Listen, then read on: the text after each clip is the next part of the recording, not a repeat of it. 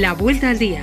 De lunes a viernes desde las 7 de la mañana, un repaso a los titulares más relevantes del día en 7 minutos. Dirigen Eugenio Hernández y África Ejido. Un podcast exclusivo de Podimo producido por Lab Sonoro.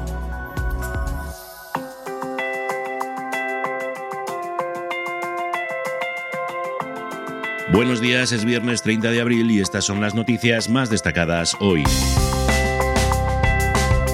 Muy buenos días. El Gobierno no prorrogará el estado de alarma después del 9 de mayo pese a las peticiones de algunas comunidades. La ministra Daria, según el diario.es, insistió ayer en que no hará falta. Apunta al país que las autonomías prolongarán las restricciones tras el 9 de mayo, aunque ven riesgos en el fin del toque de queda y los expertos alertan del limbo jurídico en el que se puede caer. Por el momento, según el Mundo, Madrid prepara un plan que pasa por el cierre de bares a las 11 y control de aforos, mientras Cataluña, según el país, prepara una reforma legal para mantener el toque de queda. En cuanto a los datos de la pandemia, la incidencia se mantiene estable y Sanidad ha comunicado 10.143 nuevos contagios y 137 muertes.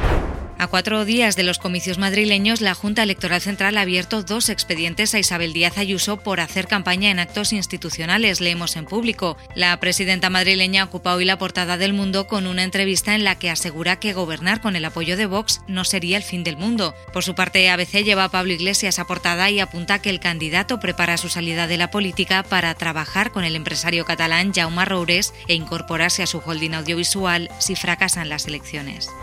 El Partido Popular ha denunciado al CIS ante la Junta Electoral por seguir haciendo encuestas electorales antes del 4M, cuenta el español. El PP recuerda que no se pueden publicar encuestas desde cinco días antes de las elecciones, por lo que este sondeo de difundirse estaría violando la ley. Fuentes del CIS han indicado que la encuesta no se va a hacer pública y que se trata de un estudio de uso interno.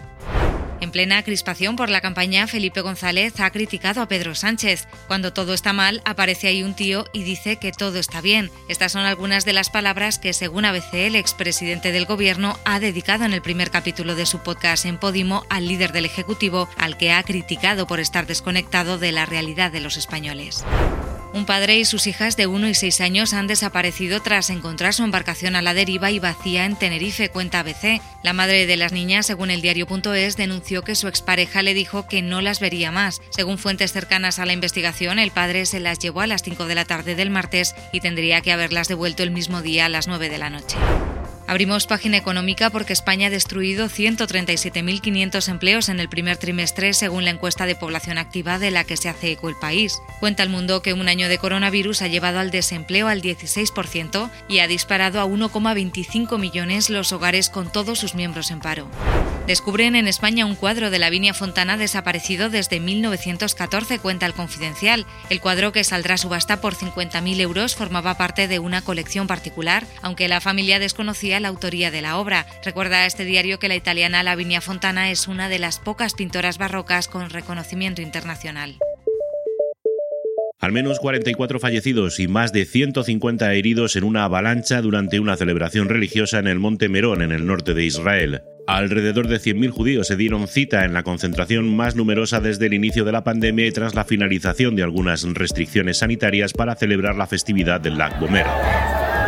Según medios locales como INET, algunos asistentes resbalaron en unas escaleras desencadenando que muchas más cayeran por ellas y se agolparan en la zona inferior. El primer ministro israelí, Benjamin Netanyahu, ha calificado el incidente de terrible desastre mientras el ejército desplegaba equipos médicos y una unidad de helicópteros de rescate para evacuar a las víctimas.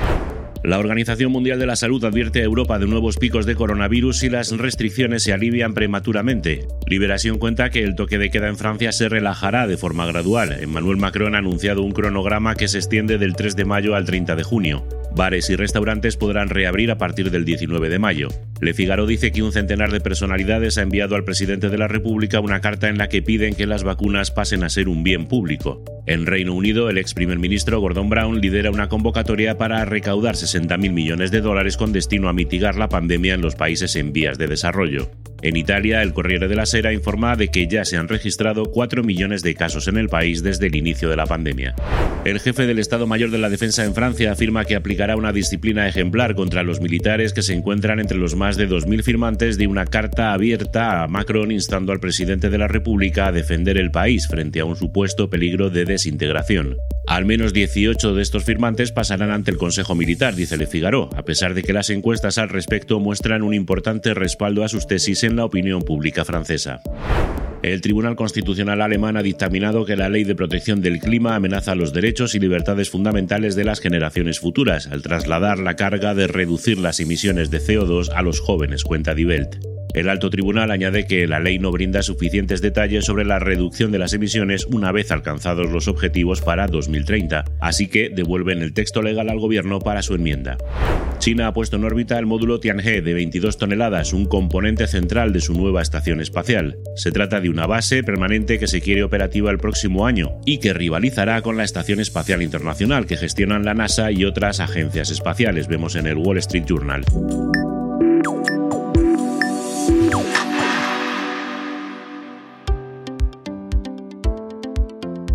Hoy te recomendamos un artículo del español titulado Nuevo hito científico español, hallada en Granada una especie desconocida de lobo.